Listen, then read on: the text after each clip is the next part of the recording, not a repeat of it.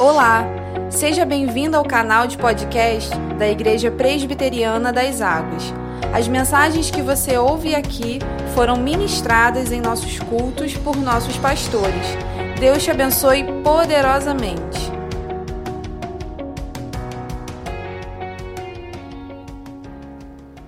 Amém. Louvado seja o nome do Senhor. Vamos abrir as nossas Bíblias. Carta aos Romanos, capítulo número 5.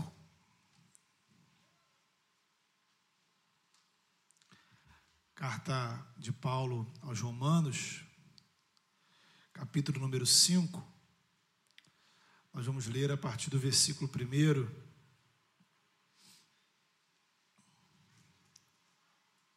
Abra sua Bíblia, se organiza aí para você fazer as suas anotações, para você poder acompanhar a palavra. Você que está em casa aí, tenta, pelo menos nesse momento, né, ficar concentrado para que você possa ouvir aquilo que o Senhor tem a dizer ao seu coração. Vamos orar? Deus amado, nós estamos diante do Senhor mais uma vez, diante da tua palavra. Pai, humanamente falando, Senhor, não há nada aqui, Senhor. Ó Pai, quando a gente olha para dentro de nós, quando a gente olha para a nossa condição humana, a gente vê, Senhor, tanto, Pai, que para nada serve. Diante de tanta luta e sofrimento ao nosso redor. Mas, ó Deus, o nosso coração, os nossos olhos se elevam aos céus, ó Deus, e nós contemplamos o Senhor. E é do Senhor que vem a nossa esperança, Senhor. E nessa hora, Senhor, nós pedimos que o teu Espírito, Espírito que tu mesmo derramaste sobre o teu povo, venha, ó Pai, agir nas nossas mentes, nos nossos corações. Não apenas nos dando entendimento, mas, ó Pai, fazendo com que a tua palavra chegue, Senhor, ao profundo do nosso ser, modificando, mudando, ó Pai, a nossa mentalidade, curando, ó Pai, na nossa vida o que precisa ser curado, transformando o que precisa ser transformado. Ó Deus, em nome de Jesus, ampliando a nossa visão espiritual, trazendo conversão, reconciliação, libertação, Senhor, trazendo cura, trazendo, Senhor, a tua graça poderosa sobre cada uma das feridas da nossa alma e das necessidades do nosso ser. Em nome do teu filho, nosso Salvador, nós oramos. Amém. Romanos capítulo 5, a partir do versículo 1, a palavra de Deus diz assim: Justificados, pois, mediante a fé, temos paz com Deus por meio de nosso Senhor Jesus Cristo, por intermédio de quem obtivemos igualmente acesso pela fé a esta graça, na qual estamos firmes e gloriamo-nos na esperança da glória de Deus. E não somente isto, mas também nos gloriamos nas próprias tribulações, sabendo que a tribulação produz perseverança, e a perseverança, experiência, e a experiência, esperança. Ora, a esperança não confunde, porque o amor de Deus é derramado em nosso coração pelo Espírito Santo que nos foi otorgado. Porque Cristo, quando nós ainda éramos fracos, morreu a seu tempo pelos ímpios. Dificilmente alguém morreria por um justo, pois poderá ser que pelo bom alguém se anime a morrer, mas Deus prova o seu próprio amor para conosco, pelo fato de ter Cristo morrido por nós sendo nós ainda pecadores. Logo, muito mais agora, sendo justificados pelo seu sangue, seremos por ele salvos da ira. Porque se nós, quando inimigos, fomos reconciliados com Deus mediante a morte do seu filho, muito mais, estando já reconciliados, seremos salvos pela sua ira, pela sua vida. E não apenas isto, mas também nós também nos gloriamos em Deus por nosso Senhor Jesus Cristo, por intermédio de quem? recebemos agora a reconciliação. Amém. O que, queridos, caracteriza a vida de um cristão no presente? Que passa a existir na vida de uma pessoa a partir do momento em que ela se entrega a Jesus e ao Evangelho? Imagine você se colocarmos duas pessoas lado a lado. De um lado, um cristão convicto, que de forma sincera acredita em Jesus. Do outro lado, um não cristão também convicto, que na sua mente não enxerga qualquer motivo para acreditar em Deus. Qual seria a diferença verdadeira, concreta, entre essas duas pessoas? Paulo, nesse texto, busca responder essa questão, ou nos ajuda a responder essa questão. Veja que, desde o capítulo 1, capítulo 1, 2 e 3, Paulo ele lançou um olhar para o passado. Ele descreve a nossa pré-história espiritual. É a pré-história de toda a humanidade. O passado de cristãos e não cristãos é o mesmo. Todos somos pecadores diante de Deus. Todos fomos atingidos pelos efeitos do pecado. Toda a humanidade, cada ser humano inicia sua caminhada nesse mundo em um estado de rebelião contra o Criador. Então, ao olhar para o passado, Paulo enxerga o nosso pecado, a nossa rebelião, mas não só isso. Ele também enxerga o Criador enviando Jesus Cristo, seu Filho, que morre na cruz em nosso lugar. Então, no passado, também a gente encontra a cruz. Jesus cumprindo antigas promessas de Deus. Do ponto de vista daqueles que já são cristãos, Paulo olha para trás e visualiza que em algum momento da sua história você ouviu o Evangelho. Em algum momento da sua caminhada você foi tocado pela graça e você confessou Jesus como seu Senhor e Salvador. Naquele momento você confessou Jesus e foi justificado por Deus. Portanto, em resumo, né, o que a gente vê do passado? Existe uma humanidade afastada do Criador, espiritualmente morta, debaixo da condenação espiritual. No passado também existe amor, amor de Deus, diante dessa humanidade rebelde. Deus enviando seu filho para nos proporcionar salvação. E no passado, na vida daqueles que creem, existe um momento onde você foi tocado pela graça e creu em Jesus e já foi justificado por Deus. Isso é o passado. Coisas que já aconteceram, já estão concretizadas, definidas. E o presente? como está o seu presente, o que, que essa história do Evangelho do passado altera o meu presente hoje, neste dia 3 de outubro de 2021. Bem, tirando a própria fé, a gente volta à pergunta inicial: qual seria a diferença entre alguém que crê e alguém que não crê? Em que consiste essa diferença espiritual? Há várias maneiras, queridos, de nós respondermos essa pergunta. Várias maneiras. Nesse texto, nós vamos encontrar a resposta em dois conceitos fundamentais: paz e esperança. O que, que o Evangelho me proporciona aqui e agora? Paz e esperança. Paz com Deus, esperança em Deus. Estar em Cristo me proporciona paz com Deus, esperança em Deus. E isso faz diferença, faz diferença na maneira como eu vivo o meu aqui e agora, o meu presente.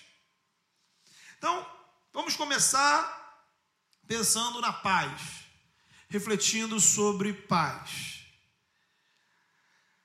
Existem dois níveis quando a gente fala dessa paz. Existe o nível externo e o nível interno. Então, no nível externo é o nível dos relacionamentos, é a condição dos relacionamentos. O interno são os sentimentos, as emoções. Então, veja assim: sentido externo se aplica quando a gente diz, por exemplo, que duas pessoas que estavam até então em conflito, elas fizeram as pazes. Fazer as pazes é estar em uma condição de paz com alguém. Acabou o conflito. Veja que quando dois ou mais países estão em guerra, geralmente essa guerra acaba quando um acordo de paz é assinado. As hostilidades chegam ao fim, inicia-se um período que pode ser denominado de paz. Ninguém está jogando mais bomba em ninguém. Essa é uma paz externa que possibilita que duas pessoas ou duas nações possam agora ter um relacionamento, conviver. Porém, veja você o seguinte: o fato de eu estar em paz com alguém, fazer as pazes com alguém, não significa que o meu coração está livre de toda mágoa, ressentimento ou amargura. Ok, eu parei de brigar, mas eu não me tornei amigo. O conflito terminou, mas não houve reconciliação. A paz externa chegou, mas a paz interna não aconteceu. Então, quando Paulo, nesse texto, afirma que nós temos paz com Deus, ele está pensando nesses dois tipos de paz. É uma paz completa, integral, eterna. É o famoso shalom de Deus. Shalom é a palavra hebraica para descrever a paz, esse estado de paz, a paz que Deus proporciona. Agora, da mesma forma como a gente apresentou aqui os exemplos, Paz com Deus significa ou pressupõe que antes existia um conflito. Ok? E o nome desse conflito chama-se pecado. O domínio do pecado me faz estar em uma condição de inimizade com Deus. Isto é, é o inverso de ser amigo, é ser inimigo. Veja que nós estamos pensando aqui naqueles, digamos, entre aspas, né, pecadinhos, pequenos deslizes. Pecado aqui é com P maiúsculo, é maior do que os seus pecados individuais, isolados. É uma condição espiritual do meu coração. A condição espiritual de todo ser humano, lembra do passado?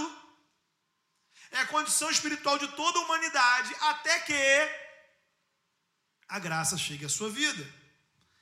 É uma condição de incredulidade, idolatria, rebelião contra o Criador. É o ser humano dizendo permanentemente não, não à vontade de Deus. Falta submissão. Orgulhosos, nós batemos no peito e dizemos: Eu não me submeto a ninguém. Ninguém é senhor da minha vida. O seu orgulho é a sua escravidão. É a condição que um dia todos nós estivemos, conforme Paulo descreveu nos capítulos anteriores.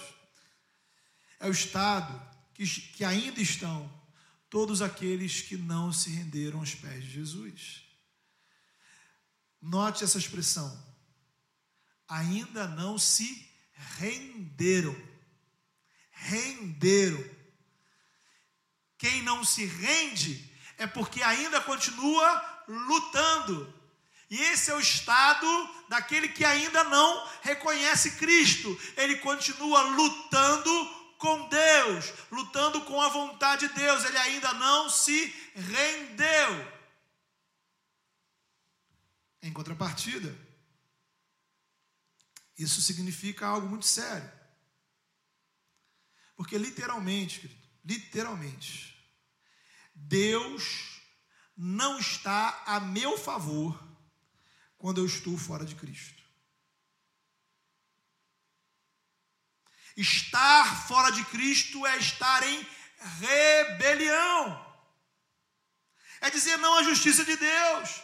É não poder contar com as promessas do Senhor. Você está sozinho. Veja bem, você é abençoado.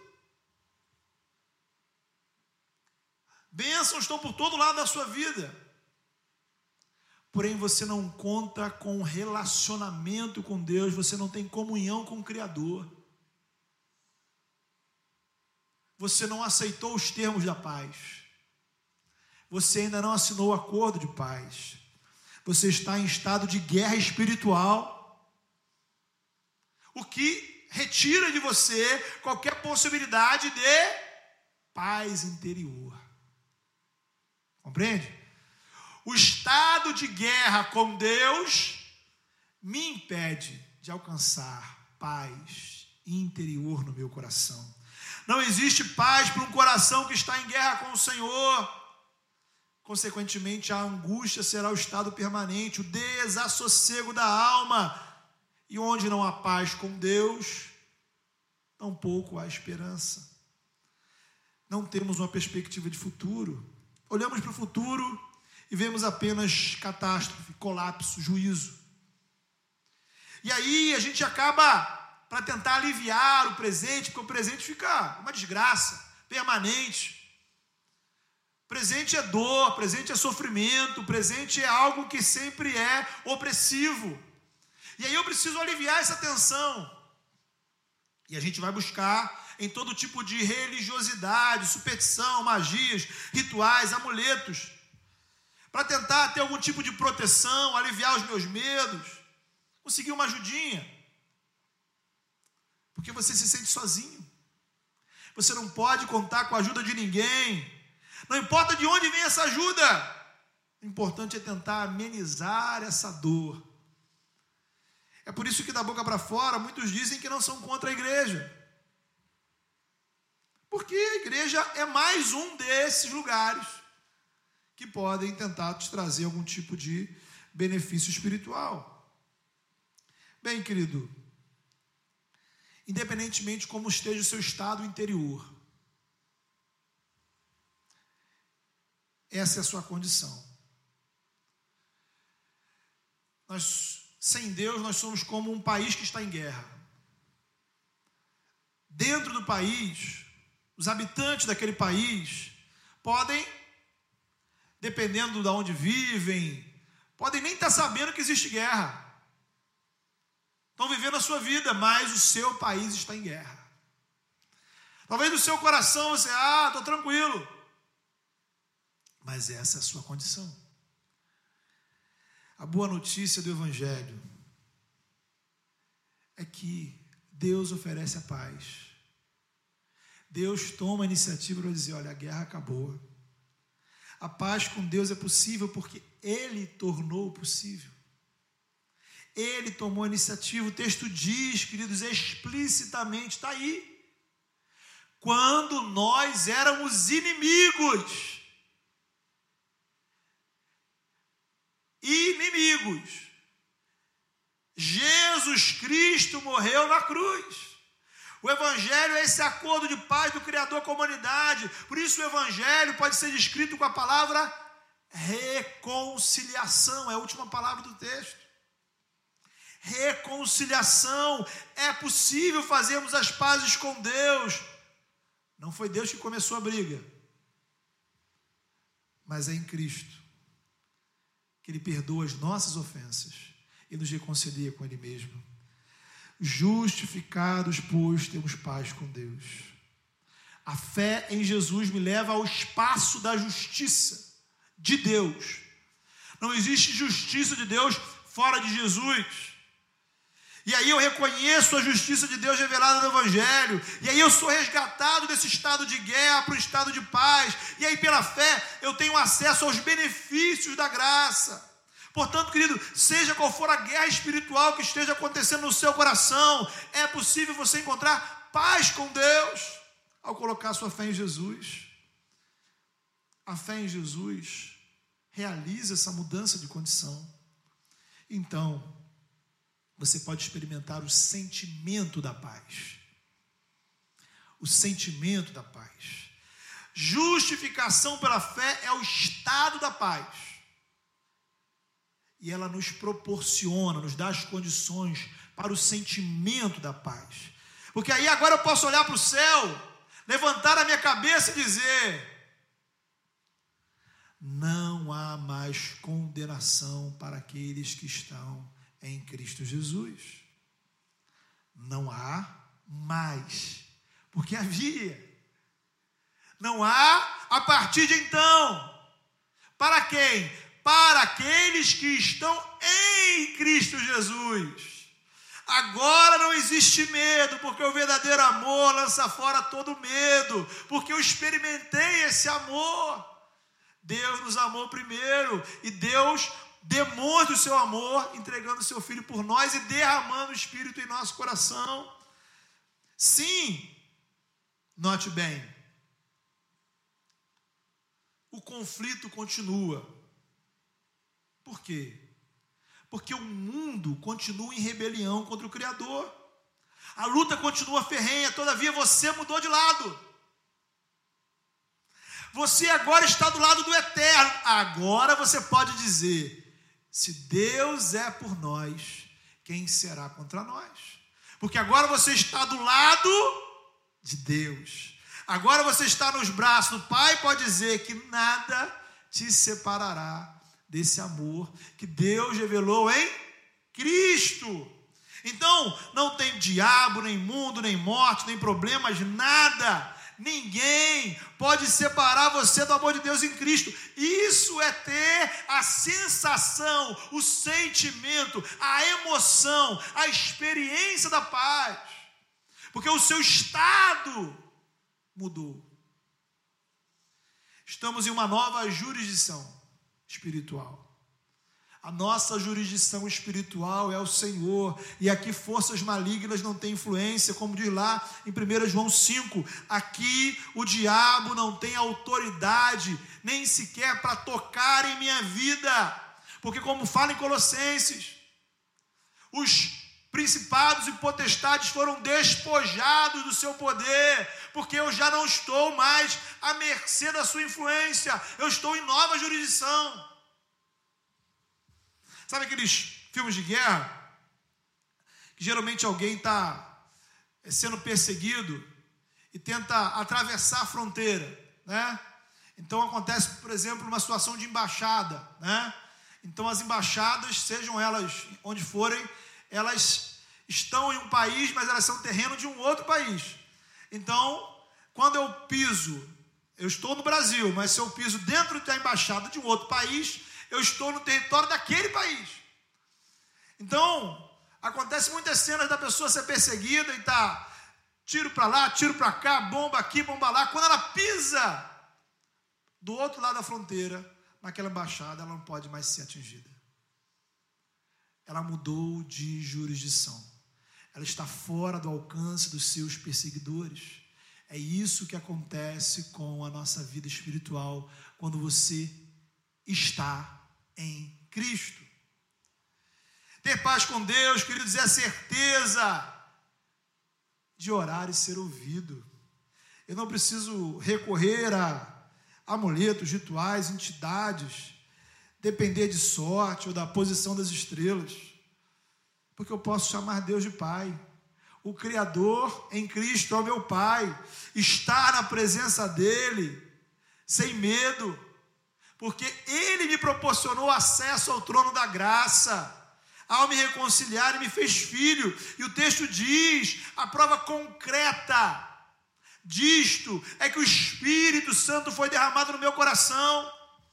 Paulo vai dizer nesse mesmo livro, no capítulo 8, agora vocês receberam o Espírito Santo, que testifica, que confirma, que garante que lembra seu coração, do seu interior, que você é filho de Deus. O Espírito Santo testifica em mim, no meu espírito, que eu sou filho de Deus. Então não é um processo apenas mental. É o Espírito Santo em mim, me lembrando, me confirmando, me garantindo. E aí, como filho, eu posso clamar: Aba, Pai. Ele continua: se somos filhos, somos herdeiros, herdeiros de Deus. Então, querido, esse é um estado de paz com Deus. Por isso, meu presente se torna de celebração. O texto vai dizer aí, a palavra vai usar o verbo gloriar. Eu tenho motivos para celebrar, porque é uma futuro de esperança, está aí no versículo 2.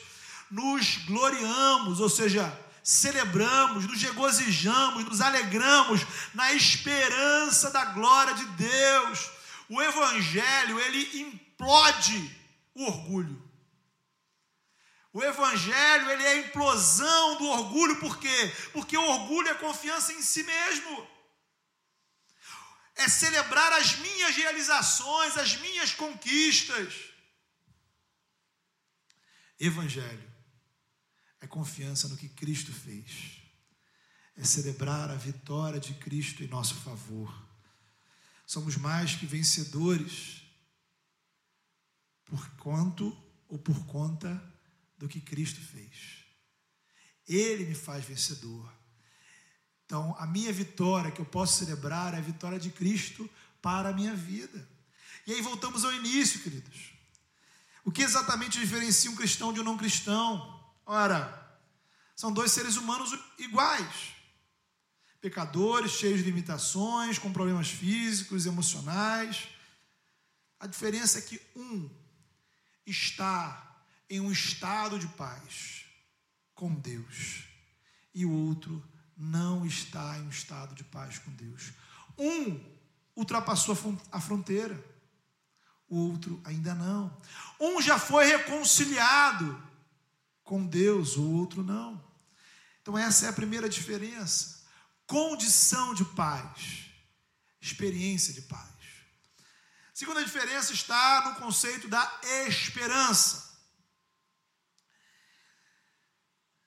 Eu creio que um dos efeitos mais terríveis do pecado em nossas vidas, na vida humana, é tirar de nós a esperança.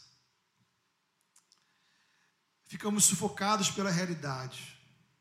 O presente é tão ruim, mas tão ruim, que nos impede de imaginar qualquer possibilidade de futuro. Quando o nosso horizonte, veja você, se limita a possibilidades humanas, resta pouquíssima esperança de um futuro melhor.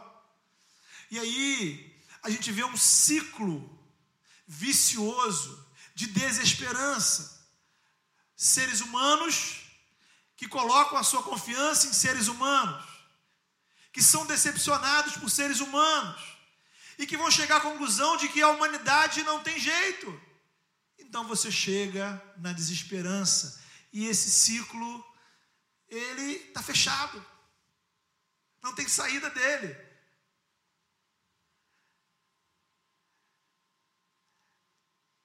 Foi a sensação dos discípulos diante da morte de Jesus.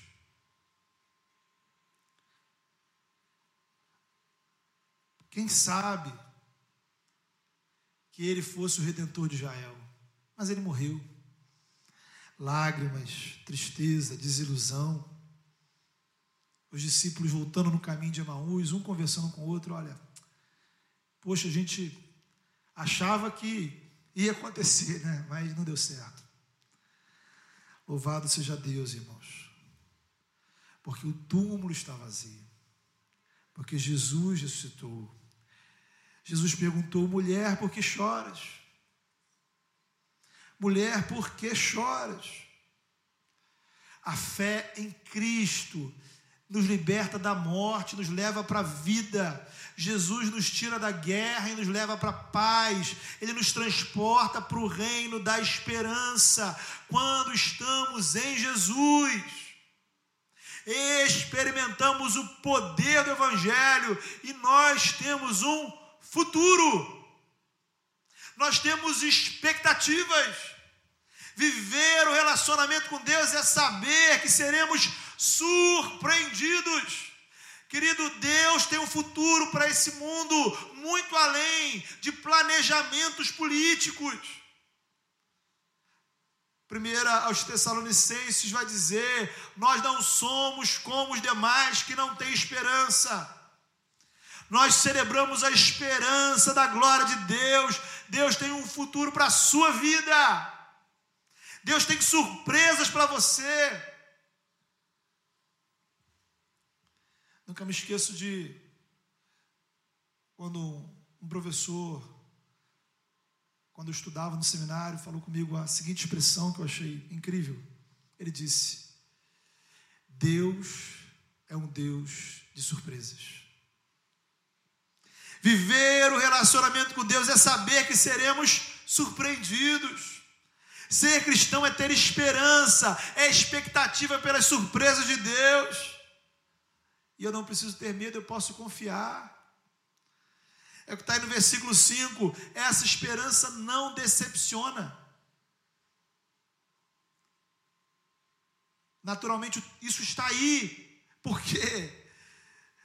Porque muitas outras esperanças decepcionam, causam decepção. O mundo decepciona políticos, autoridades, decepcionam, amigos, família.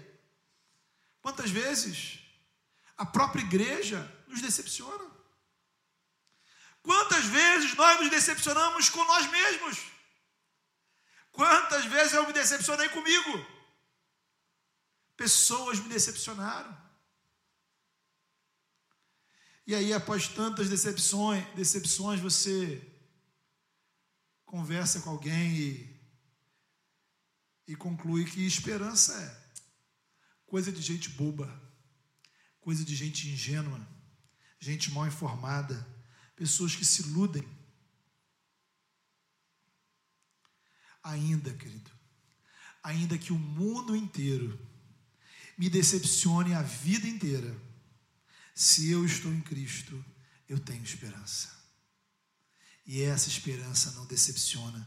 Lamentações capítulo 3 vai dizer: A minha porção é o Senhor, portanto nele porei a minha esperança. O Senhor é bom para aqueles cuja esperança está nele, para aqueles que o buscam. Irmãos, isso precisa empolgar o nosso coração. O agir de Deus na minha vida entre nós, no meio da igreja através de tudo que fazemos como igreja, esse agir do Senhor, ele não obedece um roteiro. Cada domingo, cada culto, cada encontro nosso como igreja, cada momento de oração, cremos que Deus fará coisas extraordinárias. Não sabemos em quem, não sabemos o que, não sabemos como, mas sabemos que Ele fará que Ele está fazendo, e essa é a nossa esperança. Essa esperança, quer dizer, ela é testada, ela é provada. E aí, Paulo vai nos mostrar que as lutas que enfrentamos na vida são uma espécie de escola de esperança, curso de esperança. É o que diz aí nos versículos 3 e 4. Temos um curso de esperança em quatro níveis, quatro fases: tribulações, perseverança, experiência e, por fim, esperança. Então veja, ele começa dizendo que nós também nos gloriamos, ou seja, nós podemos celebrar nas tribulações. Repare bem a diferença que faz a letra N, N de navio. O texto não diz que nós celebramos as tribulações. Porque tribulação alguma é motivo de alegria. Porém, se estamos com o Senhor, podemos celebrar nas tribulações. Ou seja, dentro da tribulação, ao atravessá-la, eu sei que não estou sozinho, porque eu sei que existe um propósito maior. A vida com Deus, ela não é isenta de tribulações, de lutas. Fomos reconciliados com Deus através de Cristo, amém. Não estamos mais em guerra com Deus. As tribulações da vida não alteram a sua condição espiritual. Aconteça o que acontecer no seu casamento, na sua família, na sua saúde, independentemente da sua condição financeira, das lutas que você está atravessando ou vai atravessar, isso não muda se você está em Cristo, isso não muda a sua jurisdição espiritual. Você está em paz com Deus. Então eu posso saber que se eu estou na jurisdição do Senhor, se eu estou em Cristo, todas as coisas cooperam para o bem daqueles que amam ao Senhor, que são chamados segundo o seu propósito. De modo que enfrentar as tribulações com fé e confiança vai gerar, vai nos levar para a segunda fase, a perseverança. Então, nas tribulações, o exercício da fé te leva à perseverança. Perseverar é o que? É manter a fé, o compromisso com o reino, a despeito das dificuldades. A perseverança, queridos, é algo que a gente só aprende nas tribulações. Ninguém desenvolve perseverança com curso na internet. Sabe? Não há faculdade de perseverança, não há curso técnico de perseverança, não há livros que vão fazer você aprender a perseverar. Não dá para a gente, ao final do culto, te dar uma sacolinha com um pouquinho de perseverança. Perseverança é algo que é forjado nas tribulações. É no vale, somente no vale, que perseverança é aprendida, que perseverança é testada, que perseverança é comprovada.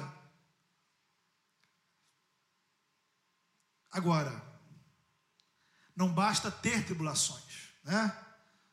Aí você pode dizer, poxa, caramba, pastor, eu sou abençoado que eu tenho muita tribulação, né? Não é por aí. Porque a coisa é complexa. Não é só ter tribulações, é permanecer espiritualmente firme, apesar das e no meio das tribulações. Se você abre mão da sua fé, se você desiste da sua vida com Deus, se você joga para o alto os seus compromissos espirituais, a perseverança não é desenvolvida, não é aprendida.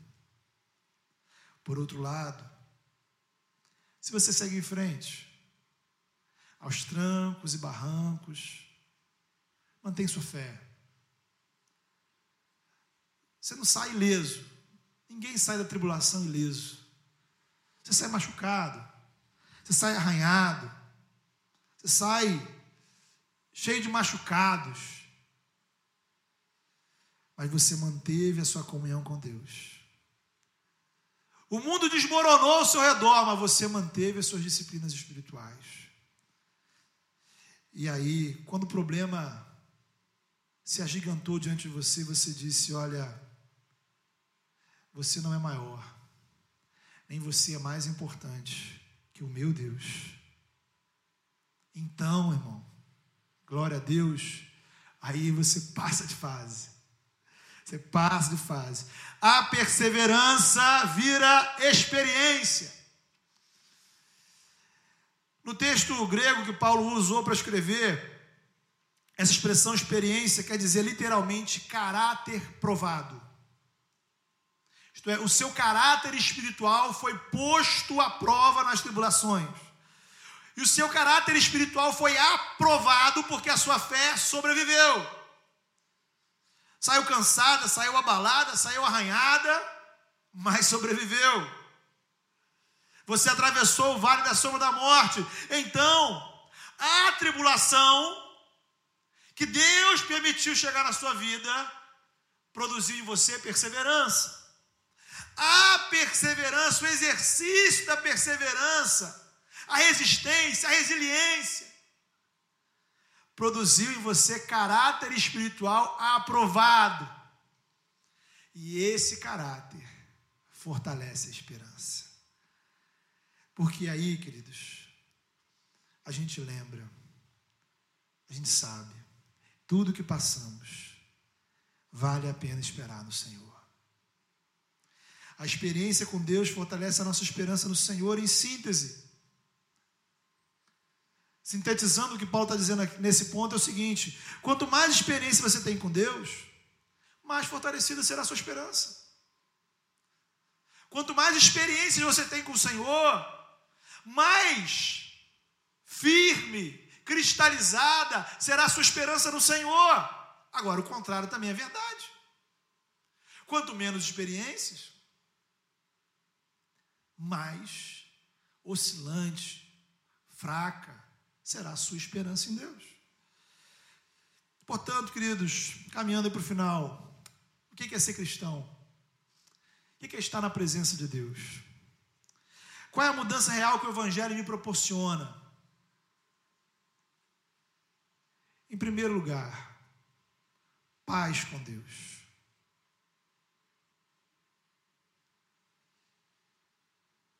Reconciliação com o Criador, um estado de comunhão com Deus, de comunhão com Ele. Perceba, querido, que essa paz com Deus é uma paz objetiva. Deus declarou né? Deus assinou lá o acordo com letras de sangue, o sangue de Jesus. Ele disse: Você está em paz comigo. Talvez o mundo não esteja em paz com você, nem você em paz com o mundo. Talvez você mesmo não se perdoe. Mas a Bíblia que tem soluções para todos os nossos problemas. 1 João vai dizer: se o seu coração te acusar, Deus certamente é maior do que o seu coração. Guarde uma coisa no seu coração. O seu juiz espiritual não é o seu coração. A sua condição espiritual não depende do seu coração. A sua condição espiritual depende do que a palavra de Deus diz, do que Cristo fez. Então, se eu estou em Cristo, ainda que as minhas emoções estejam uma loucura, ainda que o meu estado emocional esteja um completo desequilíbrio, a minha condição emocional não muda a minha condição espiritual. Porque Deus não segue o compasso das minhas emoções. E aí eu devo ensinar as minhas emoções a seguir o compasso do Senhor, a seguir o compasso da palavra. É diferente. É porque eu estou em paz com Deus que eu posso ter paz comigo mesmo, eu posso desenvolver paz interior, paz com as pessoas ao meu redor. Em segundo lugar, é ter esperança. A nossa confiança no futuro provém do que aconteceu no passado. A nossa confiança no futuro provém do fato de que no passado a gente encontra uma cruz, onde o Filho de Deus morreu e ressuscitou. A cruz está vazia. Confiamos no futuro, porque cremos do que Deus já fez no passado. O Deus que agirá no futuro é o mesmo que agiu na vida de Jesus. Confiamos nesse Deus e por isso nós temos esperança. Não é questão de tempo, é uma questão de fé. E essa esperança no agir de Deus muda a maneira como eu vivo o presente. Porque, veja você, mais uma vez citando 1 Tessalonicenses 4. Eu não vivo mais como aqueles que não têm esperança. Louvado seja Deus, você não precisa viver mais como aqueles que não têm esperança. Existem pessoas que vivem sem ter esperança. Você não faz parte desse grupo. Você está em outra jurisdição. Você tem esperança e ela tem nome: Jesus. Vamos orar. Feche seus olhos. Coloca a sua vida diante do Senhor.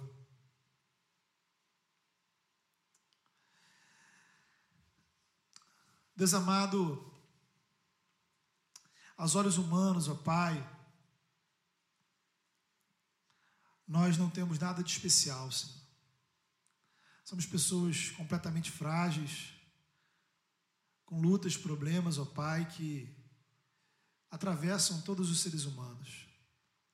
Mas nós te louvamos pelo Evangelho, nós te louvamos pela tua palavra, que nos mostra, Senhor, que no momento que nós colocamos a fé em Cristo, no teu Filho, o Senhor, ó Pai, nos reconciliou com o Senhor mesmo.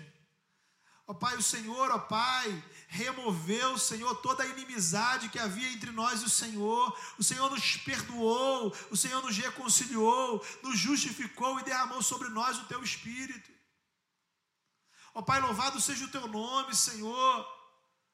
Porque em Cristo, Senhor, nós estamos, ó Deus, na presença do Senhor. A nossa jurisdição espiritual foi transformada. E se estamos em Cristo, Senhor, nada nem ninguém pode nos separar do teu amor. Podemos dizer com confiança que somos mais que vencedores. As tuas promessas, ó Pai, estão, Senhor, em favor da nossa vida. E isso nos faz, ó Pai, levantar a cabeça, levantar os olhos, ó Deus, e ter esperança. Ainda que o mundo ao redor, ó Pai, esteja transtornado. Ainda que o presente seja caótico, ó Pai, a nossa esperança está no Senhor. Eleva os olhos para os montes. De onde vem o meu socorro? De onde vem a minha esperança? A minha esperança está no Senhor. Ó Pai, louvado seja o teu nome, Senhor. Pai, vai ao encontro daqueles, ó Deus, que agora se enfrentam tribulações. Vai ao encontro, ó Pai, daqueles, ó Pai, que diante das lutas e dificuldades, ó Pai, tem tido dificuldades, tem tido, ó Pai, tem sentido, ó Pai, intimidado pelas, pela realidade da vida, Senhor, e muitas vezes, ó Pai, tem oscilado na sua fé, fortalece a fé, Senhor. Fortalece a fé daqueles que atravessam tribulações, daqueles que nesse exato momento estão dentro de tribulações tribulações, ó Pai, nas suas casas, tribulações emocionais, tribulações financeiras, tribulações, ó Pai, diante de situações ruins. Fortalece a fé desses teus servos, ó Deus. Os ajuda, Senhor, a desenvolver a perseverança, Senhor, no meio das tribulações. Ah, Senhor, sair, ó Deus, desse vale, Senhor, com o seu caráter espiritual, ó Pai, aprovado e com a sua esperança no Senhor fortalecida.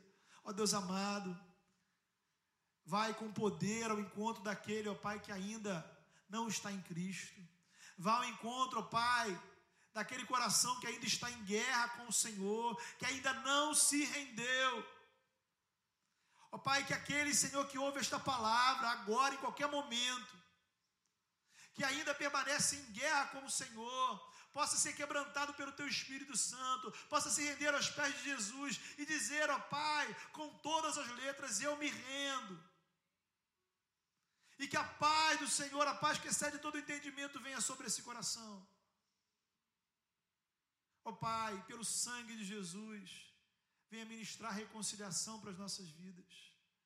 E para aqueles, ó oh, Pai, que já estão reconciliados, que o Senhor possa, Senhor, encher o coração de paz e esperança. E que possamos, ó Pai, viver a expectativa das surpresas que o Senhor tem para a nossa vida. Porque Tu és Deus de surpresas, ó Pai.